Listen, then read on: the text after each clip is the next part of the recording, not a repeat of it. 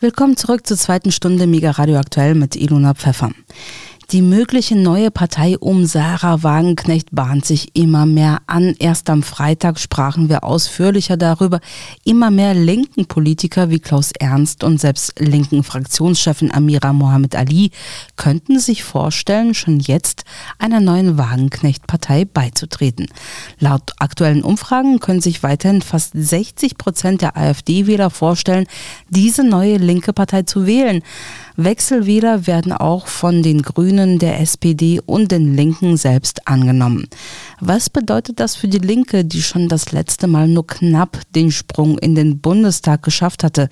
Außerdem gab letzte Woche die linke Parteiführung offiziell bekannt, dass die Seenotretterin für Geflüchtete Carola Rakete zur Europawahl 2024 für die Linke antreten wird, vielleicht schon in Konkurrenz zur neuen Partei von Wagenknecht. Zu all diesen Fragen hielt der Buchautor und Beobachter der Linken Sven Breyer kürzlich einen Vortrag in Berlin. Ich war selbst vor Ort bei der von den Nachdenkseiten organisierten Veranstaltung, bei der Breyer sein neues Buch vorstellte unter dem Titel Die Selbstzerstörung der deutschen Linken und über die Krisensituation der Linkspartei sprach. Das ist übrigens im Wiener Promedien Verlag erschienen. Deshalb war auch Promedia Verlagschef Hannes Hofbauer bei dieser Veranstaltung anwesend. Ich habe jetzt äh, die Ehre, äh, die Moderation heute Abend zu machen. Ich bin Verleger dieses Buches. Das Buch äh, mit dem Titel Die Selbstzerstörung der deutschen Linken ist der Aufhänger. Es geht um das Thema in erster Linie. Äh, und wir hätten ja den Termin nicht besser festlegen können als heute, weil wir alle wisst, äh, wir gerade mitten in dem Prozess dieser Selbstzerstörung uns befinden, der immer mehr eigentlich immer mehr offensichtlich wird. Ja, und es freut mich sehr, dass ich dem Autor dieses Buches, Sven Breyer, und André Hunker vorstellen kann, ganz kurz. Und Sie werden dann äh, zu diesen Thesen, wie weit die Linke sich selbst zerstört, das Selbst ist ja Klammer gesetzt, weil natürlich externe Faktoren immer auch eine Rolle spielen. Sie werden dann über diese These sprechen. Sven Breyer ist ein, ein junger Mann, geboren 1984, also von meiner Warte aus und von der Warte von, äh, aus eigentlich auch, wenn ich mich so umschaue in der Runde, äh, aus Sachsen. Er ist Autor dieses Buches, äh, Einzelhandelskaufmann von der Ausbildung, hat dann Geschichte studiert und war lange Zeit auch Mitglied der Linken. Wann bist du ausgetreten? 2021. 2021, also vor kurzem ist er erst ausgetreten. André Hunker brauche ich glaube ich in dem äh, Rahmen nicht vorstellen, doch mache ich Münchner 1963 geboren, hat unterschiedliche Berufsbilder aufgesucht, langjähriger Politiker, du warst aber LKW-Fahrer, habe ich mir sagen lassen, du warst Mediengestalter, bist noch immer Publizist und bist seit 2009 Mitglied des Bundestages und seit 2010 auch Mitglied der Parlamentarischen Versammlung des Europarates. Das ist jede, jener Rat, wo die europäischen Staaten und nicht nur jene der Europäischen Union eine parlamentarische Versammlung machen. Ja, damit bin ich schon fertig mit einer kurzen Vorstellung und gehen wir jetzt direkt ins Thema hinein. Sven Breyer, du hast deine Geschichte eigentlich der Linkspartei geschrieben. Es ist eine kurze Geschichte. Ich bin Wirtschaftshistoriker, bei mir reichen die Geschichten oft Jahrhunderte zurück. Also die Geschichte beginnt erst mit dem Umbruch 1989, 90, 91. Also die Geschichte der, der, der verschiedenen auch Namensnennungen, SED, PDS, WASG und dann natürlich auch die Linke und du sprichst eigentlich im Untertitel das an, worum es in dem Buch geht und worum es bei uns in Deutschland, in Österreich ist es ein bisschen anders, in Deutschland mit der Linken geht und wie es bestellt ist. Und der Untertitel lautet von der Kapitalismuskritik zum Wogen Establishment. Äh, vielleicht kannst du die Zäsuren dieser Entwicklung, die ja von der Kapitalismuskritik bis hin zu einer doch eher etablierten linken oder nicht mehr linken Kraft reichen, diese Zäsuren, diese Stationen kurz aufzeigen und den Weg ein bisschen nachzeichnen dieser Geschichte. Du musst ja nicht zurückgehen bis zur äh, SED, sondern eher vielleicht die letzten Jahre. Mhm. Also vielleicht grundsätzlich äh, nochmal zu dem Buch und warum ich es überhaupt geschrieben habe. Hab, äh, ich habe mir halt die Frage gestellt, wie es die Linke eben seit 1989, 90 geschafft hat, sich in das Lager derer zu setzen, die sie eigentlich äh, bekämpfen will und habe das eben auch tatsächlich an verschiedenen Jahren eben festgemacht. Also ich habe mich vor allem gefragt, wie es möglich war zwischen der äh, sogenannten Finanzkrise 2007 oder 2008 und der sogenannten Corona-Krise sich komplett überflüssig zu machen, obwohl das ja eine große Chance gewesen wäre, eben gerade die Arbeiterklasse und die sozial Abgehängten in so Krisenzeiten, dass man eben besonders viel äh, nicht, nur, nicht nur Wähler auf sich vereinen kann, sondern eben auch eine linke Ideologie äh, profilieren kann, wie man das eben äh, auf Deutsch gesagt gegen, gegen die Wand gefahren hat in diesen, in diesen 15 Jahren so. 1998, das Beispiel äh, bringe ich relativ oft, äh, da ging es um die Gemeinschaftswährung Euro, die uns ja gerade alle so ein bisschen um die, um die Ohren fliegt. Und da hat ein gewisser Gregor Gysi ja noch gesagt, äh, man kann einen Kontinent nicht über eine gemeinsame Währung ein, das wird nicht funktionieren. So. Und äh, ich würde mal sagen, er hat damit recht gehabt, weil er eben auch die sozialen Verwerfungen dahinter gesehen hat. So. Das, das war für mich äh, das war für mich äh, zu dieser Zeit eine PDS. Äh, wie gesagt, ich war da so Teenager und gerade Herr Giese, den habe ich sehr offen immer wahrgenommen und war für mich damals ein großes Vorbild, der wirklich immer interessante, interessante Reden äh, hielt und wirklich auch was zu sagen hatte. Und ich habe das in dem Buch ja auch so ein bisschen an der Person Gregor Gysi äh, dargestellt, wie er immer mehr in einem ja, ich will nicht sagen, in ein transatlantisches Fahrwasser geraten ist, aber wie er sich immer mehr vom Osten, also sowohl von Ostdeutschland wie vielleicht auch von, von Russland abgewehrt, äh, abgewendet hat und sich äh, so ab 2010 dann ungefähr mehr Richtung Westen bewegt hat. Ja, Thema, Thema NATO und so weiter. Und ja, du hast mich nach weiteren Zäsuren gefragt. Ähm, also wie gesagt, vor 90er Jahren war für mich die PDS eben noch eine, eine ostdeutsche Identitätspartei, die sie heute aus meiner Sicht nicht mehr ist.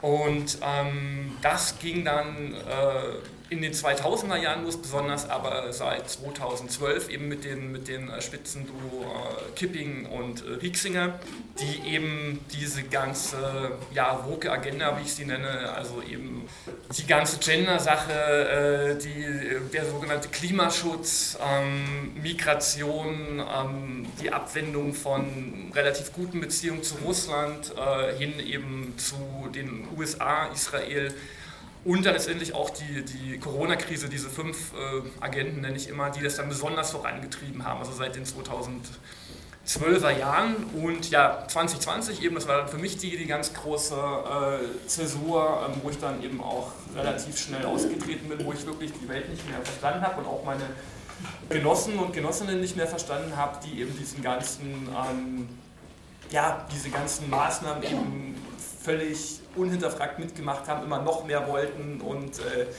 sich nicht mal die Fragen gestellt haben, wer, wer hat eigentlich in der WHO das Sagen und, und warum, warum läuft das alles so zentralisiert ab und was hat es mit Pfizer auf sich und diesen Impfstoffen und äh, ja, also 2020 und dann gab es natürlich noch das Jahr 2022, äh, die nächste Zäsur, äh, die sogenannte ähm, Zeitenwende.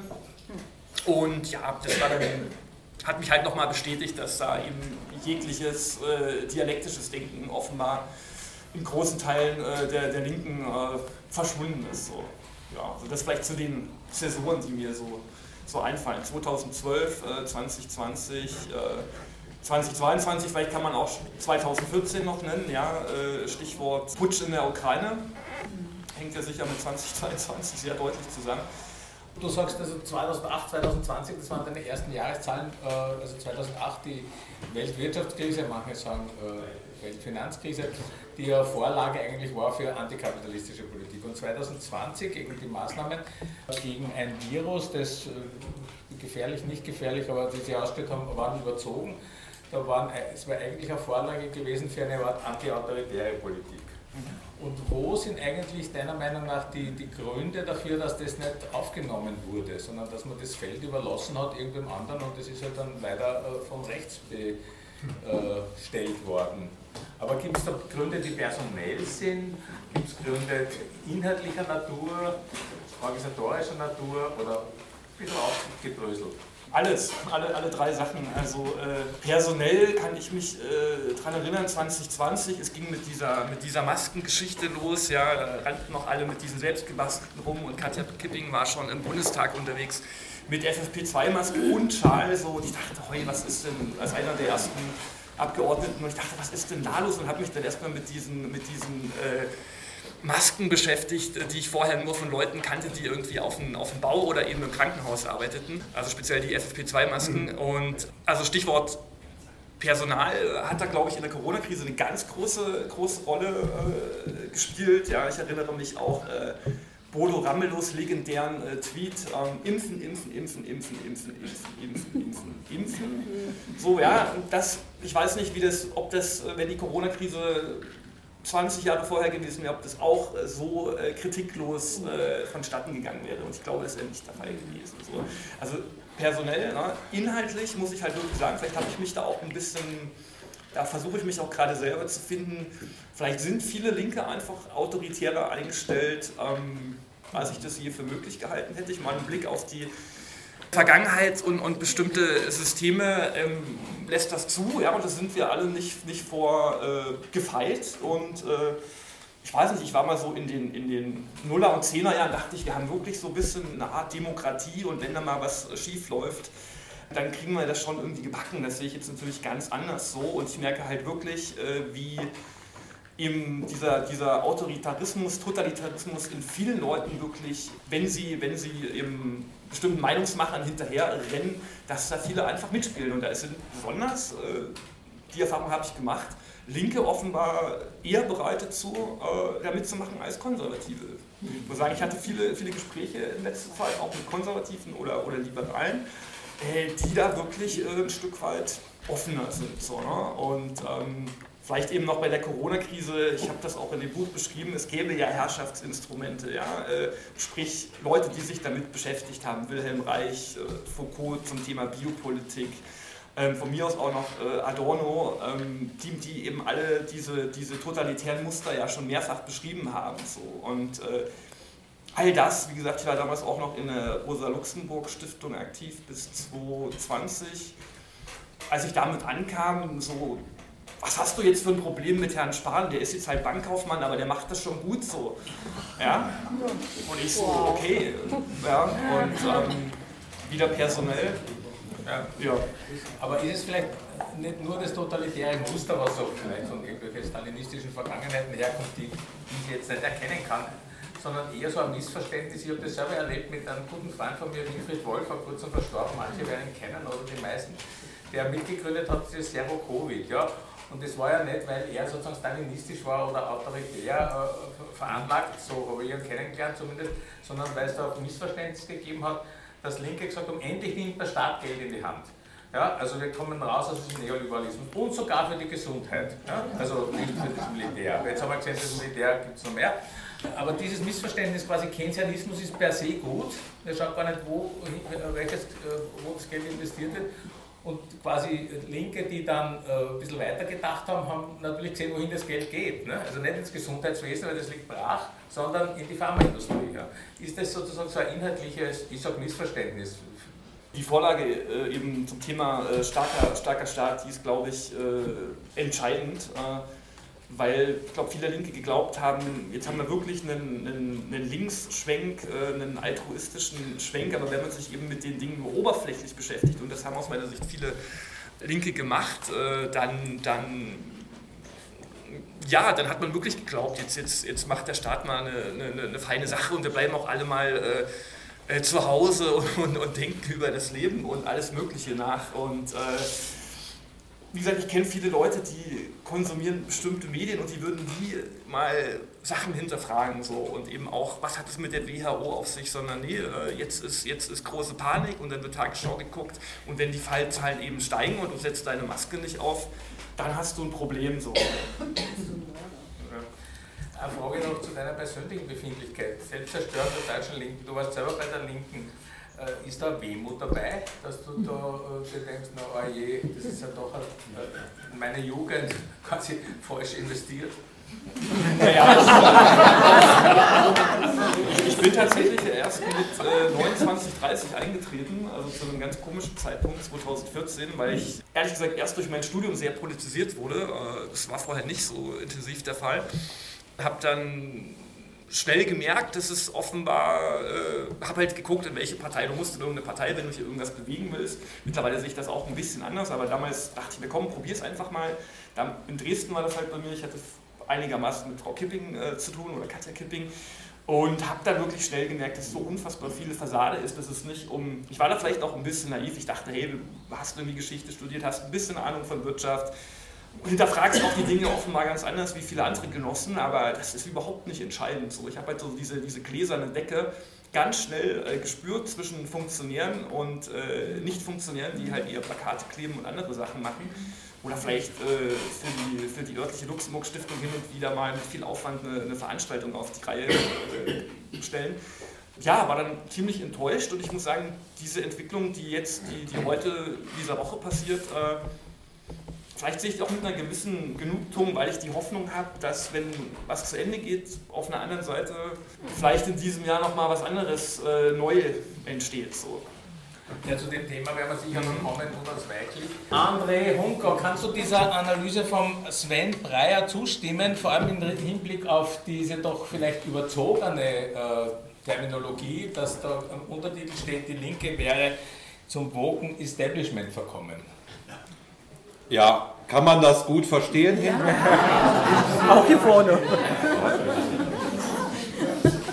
ähm, wir kennen uns nicht, das kann man vielleicht auch mal sagen. Ähm, und äh, ich habe das Buch äh, mir angeschaut. Äh, ich habe auch äh, Videos äh, von äh, Sven Breyer gesehen. Und ich glaube, dass wir da sehr weit übereinstimmen. Ich würde auch diesen Untertitel im Kern teilen.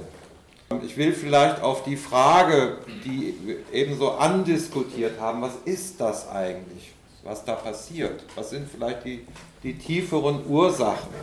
Habe ich das Gefühl, Kritikfähigkeit ist durch Moral ersetzt worden. Gerade bei einer jüngeren Generation von Linken. Und das ist nicht einfach nur spontan entstanden, sondern es wird ein Stück weit auch im Bewusstsein formatiert. In den verschiedenen Krisen, die wir hier angesprochen haben, beginnende Ukraine-Krise vielleicht schon 2014, wir könnten auch über die Migrationssituation 2015 sprechen, 2020 Corona, 2022 der Einmarsch Russlands in der Ukraine, wird gesellschaftlich formatiert über den, wie ich das nenne, medial-geheimdienstlichen Komplex, einen guten Teil der Gesellschaft und einen schlechter Teil der Gesellschaft. Und ihr hört doch, bitteschön, gehören Sie doch zu den Guten, oder? Nein. So, und das war auch schon, das war schon für mich sichtbar, ähm, schon äh, ähm, auch äh, vorher, aber ist richtig massiv deutlich geworden in der Corona-Krise und jetzt in der sogenannten Zeitenwende. Und die, ich sag mal, eine moralisch geprägte junge Linke neigt dazu, in einer solchen Situation natürlich zu den Guten gehören zu wollen, zu den Solidarischen, ja, mit den und nicht zu den Egoisten, die sich nicht impfen lassen wollen oder die nicht äh, äh sozusagen auf die Alten Rücksicht nehmen wollen in der Corona-Krise, sondern zu den Solidarischen. Ich war ja völlig fassungslos, im März 2020, als mein eigener Kreisvorstand, ich sage das noch als Beispiel, von Jungen, die ich selbst, also junge äh, Genossen, die ich ja selbst äh, gewonnen habe, deren Reaktion auf, die, auf das, was da passiert, war, wir organisieren jetzt Einkäufe für die Alten. Finde ich ja gut. Es ist ja eine, ich will das nicht schlecht machen. Aber was ist denn die Aufgabe einer linken Partei in einer solchen Situation? Einer linken Partei als, als Ganzes ist es natürlich erstmal einen Raum zu schaffen, zu diskutieren, was passiert hier eigentlich. Geht das eigentlich alles mit rechten Dingen zu? Warum ist, äh, um am März 2020 anzufangen, warum ist dann äh, die, damals das zentrale Kriterium der Reproduktionsrate schon vor dem Lockdown runtergegangen? Das war für mich so der erste, hm, das stimmt ja was nicht habe ich auch Spahn nach befragt im Plenum. Ähm, warum, als hier die Maskenpflicht eingeführt wurde, hat die WHO immer noch, gab es noch Empfehlungen, das bringt nichts in einer solchen Situation. Ja, danach hat man das schnell auch und so weiter, da kamen ja so viele Widersprüche auf. So, ich will ja gar nicht sagen, dass alles falsch ist, aber eine linke Partei muss doch in einer solchen Situation das Organ der, der kritischen Begleitung mindestens sein. Und das wurde verunmöglicht und das wird sozusagen dadurch, dass das, das kritische Bewusstsein eigentlich fast vollständig ersetzt worden ist durch eine Moral und die ist wunderbar steuerbar. Steuerbar gegen Patrick Babs meinetwegen, in, auch in anderen Situationen steuerbar. Das sind die Egoisten in meiner Stadt in Aachen. Ich komme aus Aachen, ganz, tief, ganz schlimmer, tiefster Westen. 2000 Leute, 2000 Menschen jeden Samstag gegen die Impfpflicht. Und, äh, und die praktisch die gesamte Linke, es war ja nicht nur die Partei, es war ja sozusagen die Gesellschaft, äh, hat die halt äh, Nazis raus. Gegen 2000 Leute in einer kleinen Stadt wie Aachen. Also das war wirklich ähm. Also ich glaube, dass Moral Kritikfähigkeit ersetzt hat. Deswegen begrüße ich es natürlich hier bei den Nachdenkseiten die kritische Webseite, auch die Begriffe von, die meisten Bücher von Karl Marx heißen ja Kritik der politischen Ökonomie, der deutschen Ideologie und so weiter und so fort. Das ist verloren gegangen und wir erleben sozusagen, und das werden wir in der Zukunft noch stärker erleben, eine Krise kommt und über die meinungsmächtigen Strukturen, sage ich mal, wird Gesellschaft formatiert in Gut und Böse und die Link, also man versucht die Linke eben, muss zum guten Teil gehören. Und dann hat man natürlich das Bedürfnis, sich an die Spitze des guten Teils zu stellen. Deswegen kommt es zu der Situation aus meiner Sicht, dass die Linke ja nicht nur versagt hat in der mangelnden Opposition.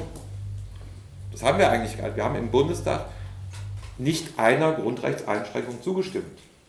Aber trotzdem als in der Außendarstellung war es natürlich völlig anders dass die Linke nicht nur versagt hat als mangelnde Opposition, sondern sich zum Teil an die Spitze derjenigen gestellt hat, die dann einem Udo Kriegsmann zum Beispiel hier auch Räume verweigern oder ähnliches. Also eine Spitze einer sozusagen Meinungs- und vielleicht, um das vielleicht abzurunden, äh, den Gedanken vielleicht abzurunden, im Augenblick erleben wir eine massiv aggressive Verengung eines Meinungskorridors.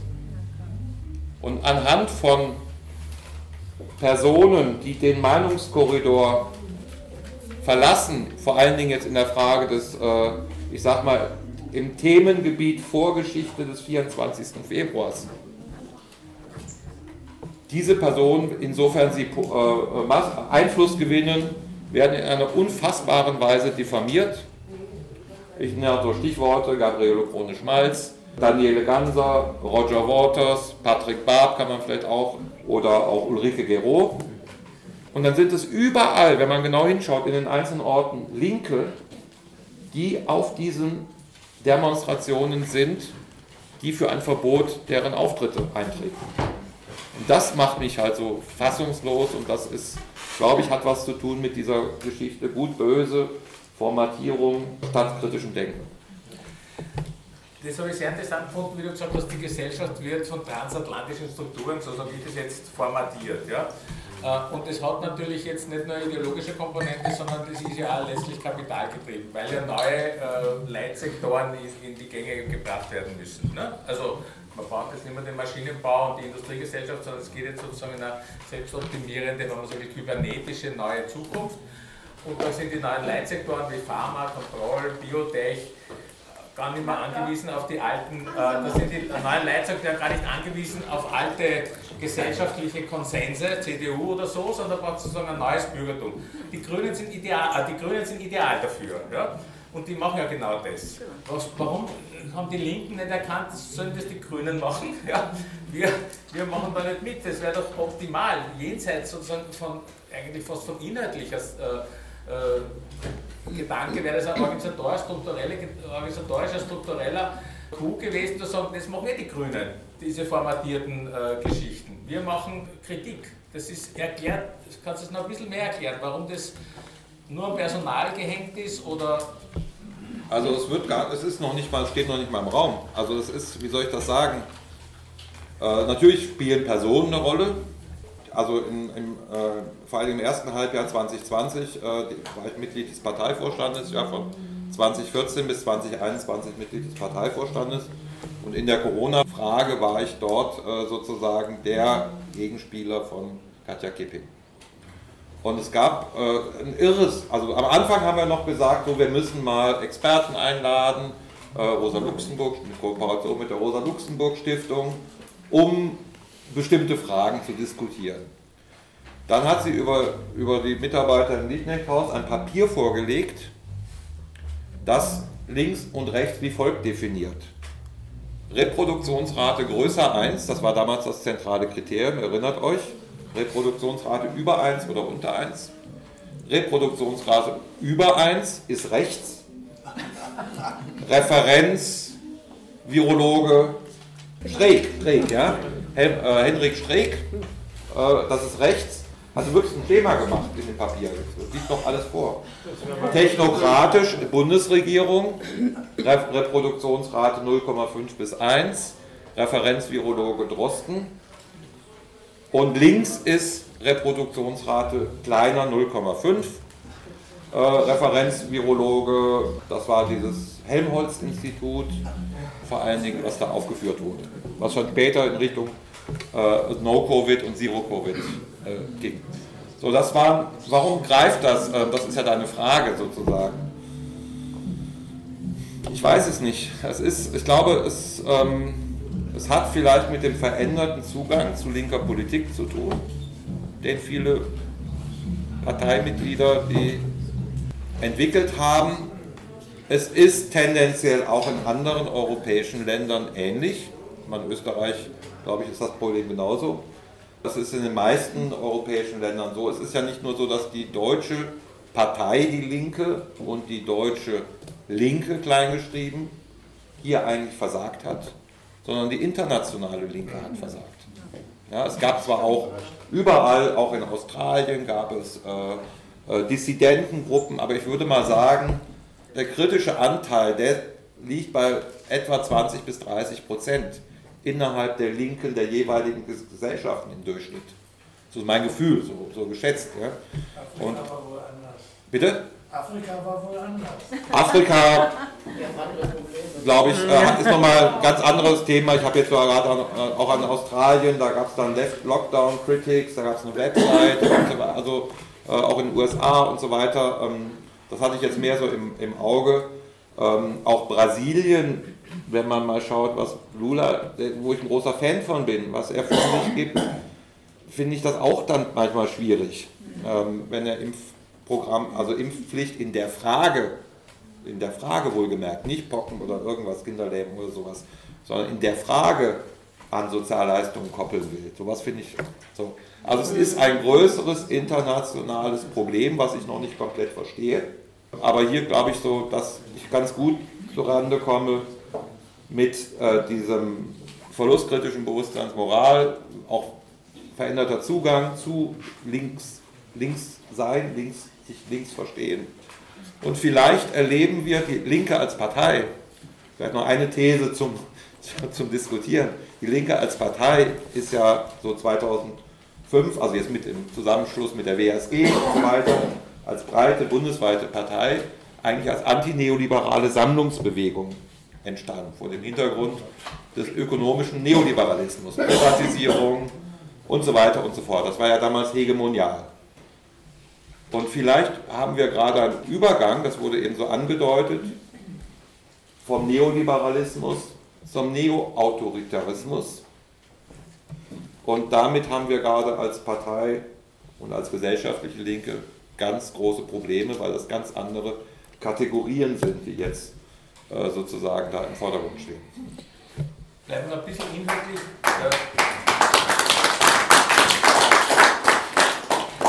Bisschen inhaltlich, äh, es ist jetzt sehr viel über Corona-Maßnahmen und äh, die entsprechende Fehlpolitik der weiter Teile der Linken gesprochen worden. Damals hat man noch irgendwie eben das, was ich zuerst schon angedeutet habe, sagen können, na gut, es geht jetzt ums Gesundheit, um die Gesundheit.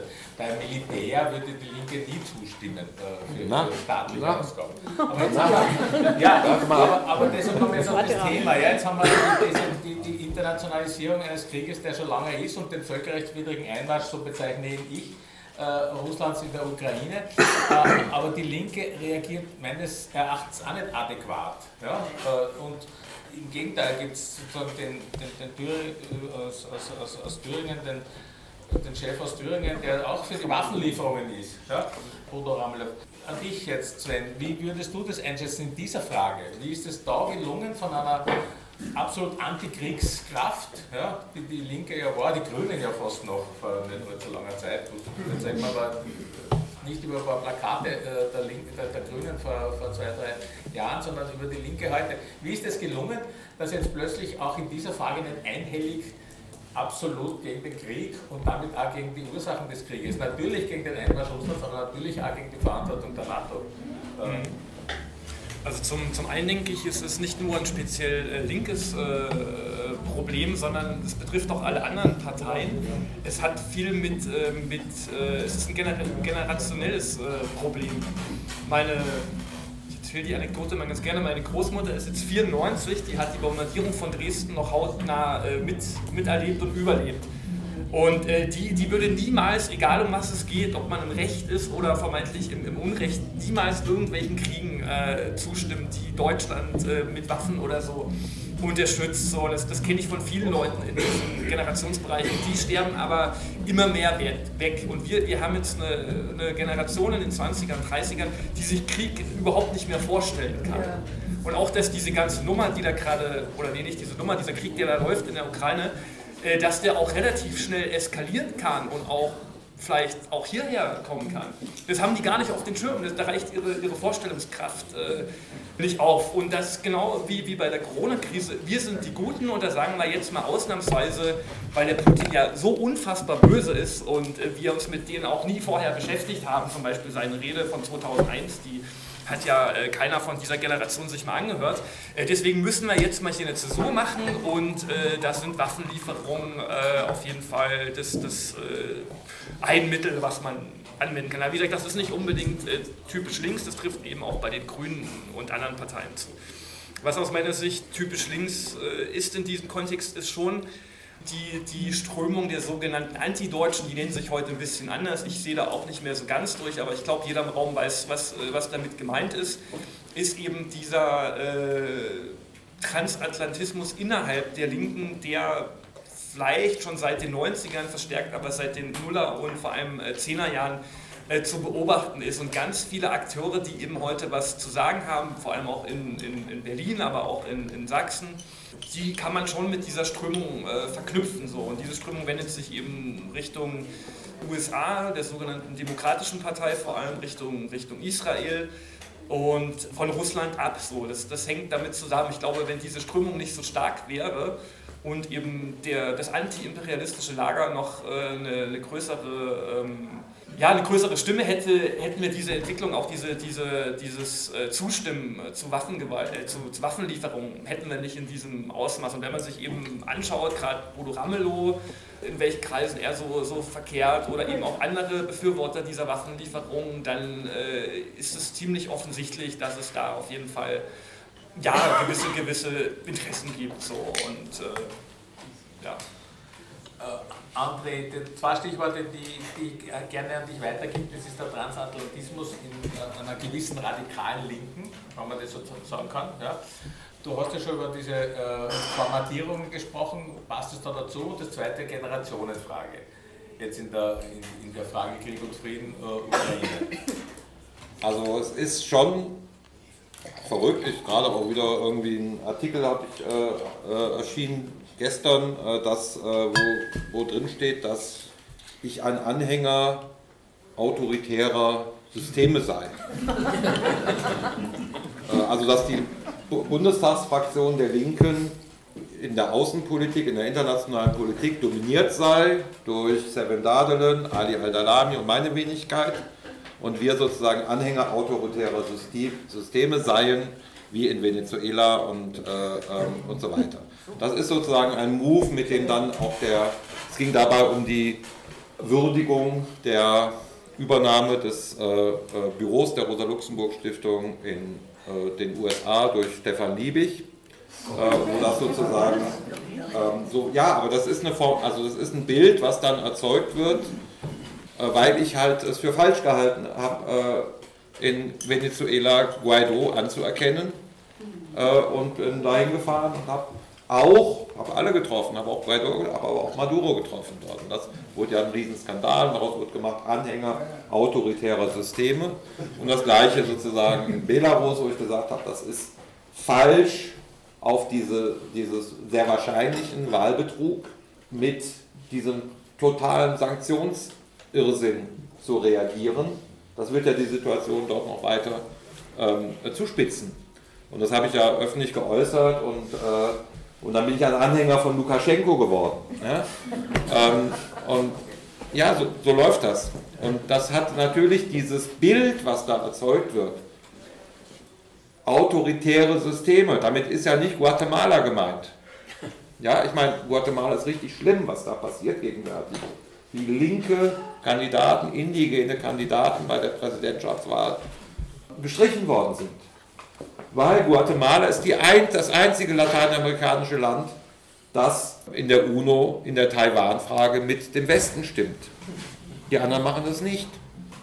So, sondern damit sind nur sozusagen Regime gemeint, die, also wie jetzt äh, Venezuela, Nicaragua, Kuba sozusagen, die man so als autoritär framen kann und die sozusagen anti-amerikanisch sind. Also über dieses Bild, was zunehmend aufgebaut wird, Demokratie versus Autoritarismus in diesem Sinne, ne? also und dann ist der Westen halt Demokratie und eigentlich fast der ganze Rest der Welt äh, ist irgendwie autoritär.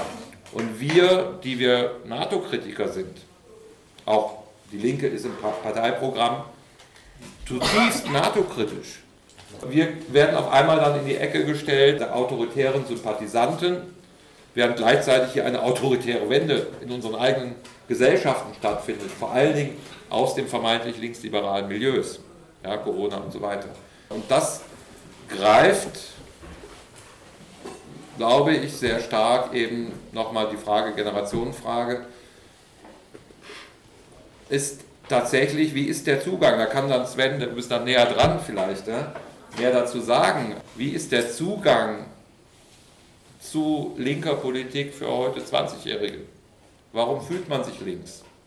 Und ich habe das Gefühl, aber das muss man dann mit den Leuten selbst diskutieren, ich habe das Gefühl, dass die kritische Hinterfragung dabei keine zentrale Rolle spielt, sondern eher das Bedürfnis, irgendwie zu einem guten Teil dazuzugehören, der dann natürlich links ist, weil die rechts sind die Bösen. Ja, und links ist für, für die Armen auch, für die Sozialen, international, für die Flüchtlinge und so weiter. So, ich glaube, dass das viel, viel stärker ist und das wird dieses wird massiv verstärkt durch diesen die Verwendung des Begriffs Verschwörungstheorie als Kampfbegriff. Der führt ja dazu, also erstmal ist er historisch entstanden wegen der Kennedy-Ermordung, dann spielt es nachher keine große Rolle mehr, weil ja, ist ja offiziell, kann man alles nachlesen, CIA-Dokumente an die Redaktion und so weiter, beim Kennedy-Mord, dann spielt es keine Rolle mehr, dann wurde er nach 2001 wieder entwickelt als Begriff und wurde zu einem Kampfbegriff und jetzt eben auch ganz massiv. Und es ist immer nur in eine Richtung. Es ist keine Verschwörungstheorie, wenn man sagt, äh, Russland hat den Staudamm gesprengt. Das nie, nie. Es wird nie in die andere Richtung sozusagen verwendet, sondern immer in eine Richtung, wenn es das westliche Narrativ sozusagen in Frage stellt. Und wenn man, muss man vorstellen, mit diesem Kampfbegriff wachsen Menschen auf, die 18, 20 äh, sind. Das ist was ganz Schlimmes. Und damit wird natürlich das freie Hinterfragen äh, eingeschränkt. Ja, man möchte ja auch, wenn du hinterfragst und was für Kräfte können da vielleicht noch dahinter stehen, ich habe eben einen bösen Begriff äh, verwendet, geheimdienstlich medialer Komplex, ist ja eine Verschwörungstheorie. Aber es ist nun mal so, der BND sitzt ja da vorne. Der hat einen größeren Etat als der gesamte Bundestag. Und irgendwas machen die. Ja? Zähne also, so, da, äh. So. Und natürlich gibt es irre Sachen, das weiß ich doch auch, ja? aber das Hinterfragen ist keine Kultur mehr, glaube ich. In, in, äh, und das wird durch solche Begriffe, glaube ich, erschwert. Sven, die Frage war an dich gerichtet, eh von André, linkes äh, Verständnis, äh, junger Mensch äh, versteht sich links, weil er gewisse Werte annimmt, die vorgegeben sind oder die er entwickelt oder weil er, das wäre sozusagen strukturell, kritikfähig ist ja, oder äh, in, in, dem Sinn einfach äh, klarerweise immer hinterfragt, wie das der andere gesagt hat. Ja. Hast du dazu so irgendwas zu sagen? Dass man sagt, die, die, die Jugend hat ein anderes Verständnis von links als vor 20, 30 Jahren? Definitiv, also die 20-Jährigen, das ist ja quasi die Generation nach mir, so ich glaube, jede Generation sieht da ein bisschen kritisch drauf. Deswegen äh, habe ich da vielleicht auch ein bisschen zu, zu verstellten Blick, aber ich glaube eben dieses, äh, dieses Gutsein wollen, das an sich, äh, früher war das bei Linken aus meiner Sicht eher ein Altruismus, heute ist es eher äh, ein narzisstisches Motiv. So nach dem, nach dem Motto, äh, wir spielen das alles mit und müssen uns dann aber nicht mehr so mit den Dingen im Einzelnen auseinandersetzen und sind deswegen auf der guten Seite und niemand kann uns was. Und jeder, der eine andere Meinung hat, die vielleicht nicht den, den herrschenden fast hätte ich linksgrünen Motiven gesagt, aber das streichen wir mal, äh, entspricht, ähm, die ist dann rechts- oder verschwörungstheoretisch oder antisemitisch. Und so machen sich diese jungen Leute eben sehr, sehr einfach. Ich will vielleicht denen auch gar nicht unbedingt den, den, den, den Vorwurf machen, denn das hatte ich in dem Alter, muss ich gestehen, auch nicht, oder es hat mich noch gar nicht so interessiert, diese, diese, äh, diese Dinge. Aber ich sehe halt äh, links eben links sein als erstmal äh, Herrschafts-, eine Herrschaftskritik zu, zu fokussieren gegen die, die gerade am, am äh, Ruder sind, vor allem wenn es eben keine Linke sind, aber auch wenn es Linke sind, sollte das eben auch da sein. Und das ist ja völlig, äh, völlig abhanden gekommen, so gerade in, in diesen äh, eher jüngeren Kreisen, so, oder ich sag mal unter, unter 30. Äh, und ähm, ja, und eben, dass man sich eben für, für äh, sozial Abgehängte und die Arbeiterklasse stark macht, das ist äh, auch völlig, äh, völlig verloren gegangen. Das wurde durch äh, eben Identitätspolitik äh, ersetzt, ja? der, der sogenannte Klassenkampf. So, das ist ein Muster, mit dem diese Leute eher was anfangen können das klappt ja wunderbar. Ich war, ich war noch so, ich gehe immer gerne joggen vor so Veranstaltungen, dann bin ich ein bisschen entspannter. Und dann bin ich auch bei, bei mir in der Ecke in Charlottenburg, war ich so ein bisschen baff, ist da halt ein Kindergarten, wo halt eine Regenbogenfahne draufhängt. So. Und ich denke mir, früher hätte ich noch gesagt, sollen sie machen, was sie wollen, aber ich sehe es mittlerweile, was wollt ihr mir damit sagen? Was ist die Botschaft da dahinter? So? Und, und äh, diese jungen Leute, die ich gerade angesprochen habe, die fänden das super. So. Da, wissen gleich die, die, die, Kinder auch, wie, wie der Hase läuft. So. Und äh, das reflektiert sich gegenseitig. Also die, die Gesellschaft, wie wir sie haben und, und diese, diese Generation der jungen Linken bzw. Grünen, so, das, das verstärkt sich gegenseitig, so finde ich. Ja, du sagst, man kann denen keinen Vorwurf machen. Vorwurf muss man uns machen. Also mir zum Beispiel als Verleger, ja, ich mache seit 30 Jahren Bücher, ja, und das kommt raus. Ja, also, das ist sehr schrecklich. Ja, ja, also du bist jetzt ein bisschen jünger, aber eigentlich ist schon äh, äh, natürlich Linke, die jahrelang entweder publizistisch, politisch tätig sind und jetzt haben wir dieses Problem, da muss man schon selbstkritisch sagen, was hat man da falsch gemacht. Ja. Ich meine, die, die Rolle von, von äh, Propaganda ist ja seit spätestens 2020, vielleicht seit 2014, ist die ja viel größer als vorher durch diese ganze Digitalisierung von, von TikTok bis äh, irgendwie, was gibt es noch, Instagram ist glaube ich noch einigermaßen aktuell. Diese, diese jungen Leute werden ja rund um die Uhr mit, mit Propaganda zugemüllt mit diesen ganzen Agenten, über die wir hier reden. Und äh, natürlich macht das gerade mit so jungen Leuten, die halt noch äh, nicht so reflektiert sind, macht das ganz viel. Und ich merke das ja selber auch bei meinen äh, Nichten oder so. So wahnsinnig viele Bücher lesen diese Leute nicht mehr. Ich merke es auch bei mir selber. Ich bin 40, 50 Stunden die Woche online und komme kaum noch selber dazu, Bücher zu lesen. So. Und, und das ist halt äh, ein Riesenproblem für unsere Gesellschaft, weil eben alles so vermeintlich äh, schnelllebig ge geworden ist. Und ich glaube, diese Digitalisierung von alles und jedem ist ein, ist ein Riesenproblem. Und diese Generation kriegt es ja wirklich voll mit und für die ist das das Normalste der Welt. Und, und wenn die kein Smartphone einstecken haben, dann haben die ein Riesenproblem. So, dann, dann wissen die nicht mehr, wo sie hin müssen. Und äh, genauso einfach lassen sie sich auch anderweitig indoktrinieren. So. also, ich weiß nicht, Hannes äh, Hofbauer, bei allem Respekt, vor deiner Rolle als Verleger oder meiner Rolle auch meinetwegen als Abgeordneter. Ich glaube nicht, dass wir in der Lage waren, sozusagen gesellschaftliche Trends dieser Art zu prägen. Allerdings ist es ja schon so, dass auch ich, ja, ich habe das ja eben zum Beispiel erwähnt, also Menschen, die ich selbst für die Partei gewonnen habe, junge Leute, die aktiv waren, die mich toll fanden oder, oder sich ein bisschen an mir orientiert haben, die haben sich in der Corona-Zeit gegen mich gewendet. Ja, und das ist natürlich schon sehr bitter und fragt man natürlich auch, das war jetzt keine ganz das war nicht diese ganz krassen Auseinandersetzungen, aber politisch letztlich haben wir uns da auseinander ähm, entwickelt und vielleicht sage ich, wenn du fragst nach Selbstkritik, vielleicht hat über die Jahre ähm, ich mir auch zu wenig Zeit genommen für sowas wie ein Sommerseminar, also Bildung. Ja? Also ich habe das immer sagt, es passiert so viel, ich muss das und das machen und so weiter und die Zeit nehmen, auch mal wirklich äh, vertieft bestimmte Sachen zu diskutieren, auch ein paar Klassiker zu, zu lesen. Äh, die Zeit habe ich mir nie genommen und die Leute, jetzt was die Partei angeht, die sind in die Partei reingekommen. Natürlich habe ich, wir Diskussionsveranstaltungen wie diese gemacht, aber Mitgliederversammlungen, das kennt ihr vielleicht auch, wenn ihr in der Partei wart, die laufen, sind halt so 80 Prozent äh, bürokratisches Zeug mit Wählen und das, und das, das haben die unglaublich gut gelernt, wie man in diesem Apparat sich bewegen kann.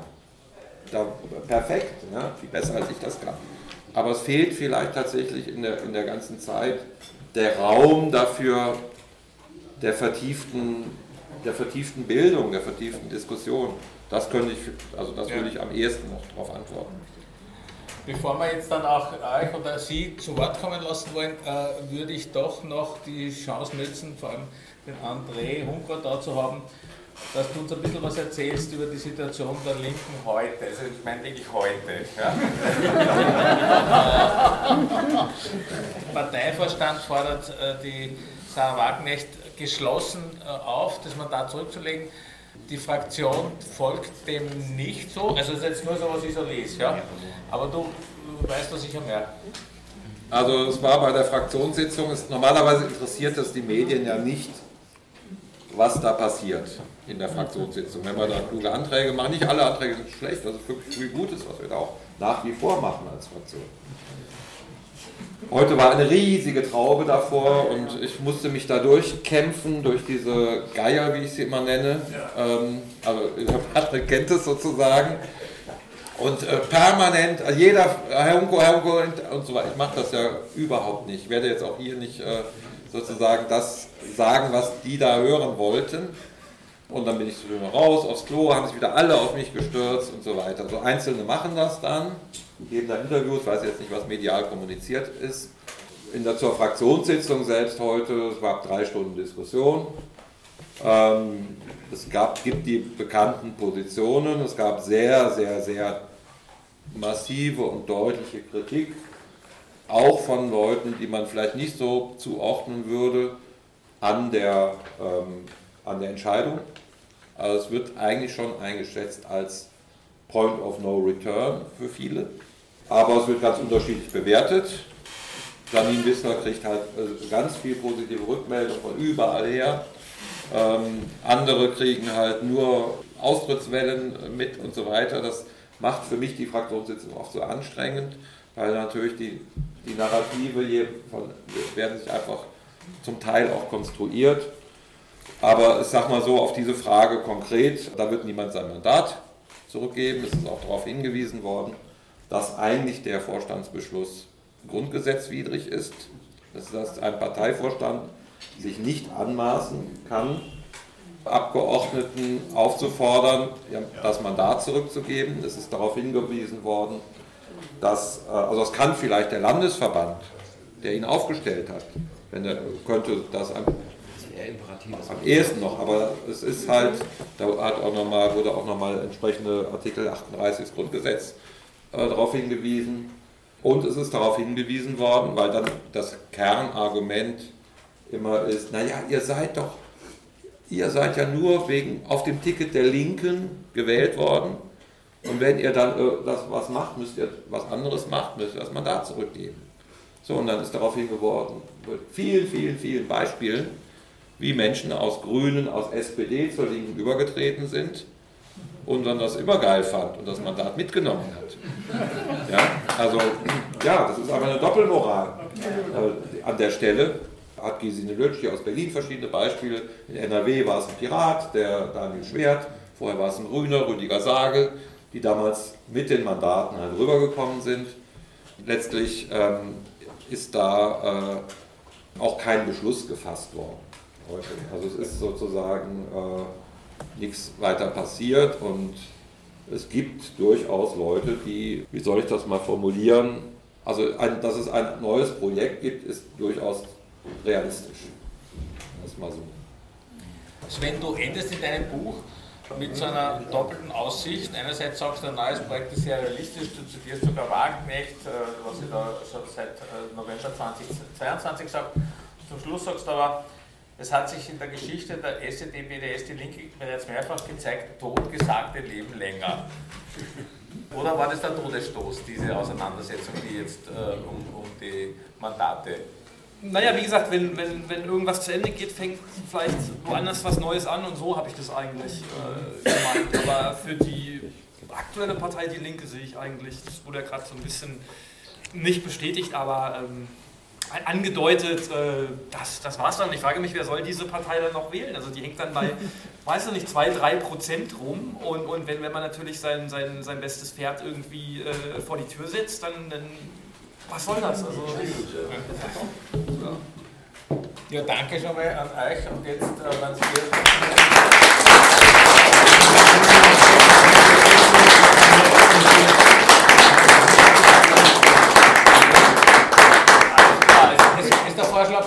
Ja, soweit die Buchvorstellung Die Selbstzerstörung der deutschen Linken von und mit Sven Breyer bei den Nachdenkseiten. Außerdem dabei war Hannes Hofbauer, Verleger beim Pro Media Verlag und der Bundestagsabgeordnete der Linken André Hunko. Ja, und damit kommen wir auch schon zum Ende unserer heutigen Sendung. Ich hoffe, sie hat Ihnen gefallen, dass Sie morgen wieder einschalten. Tschüss, machen Sie es gut.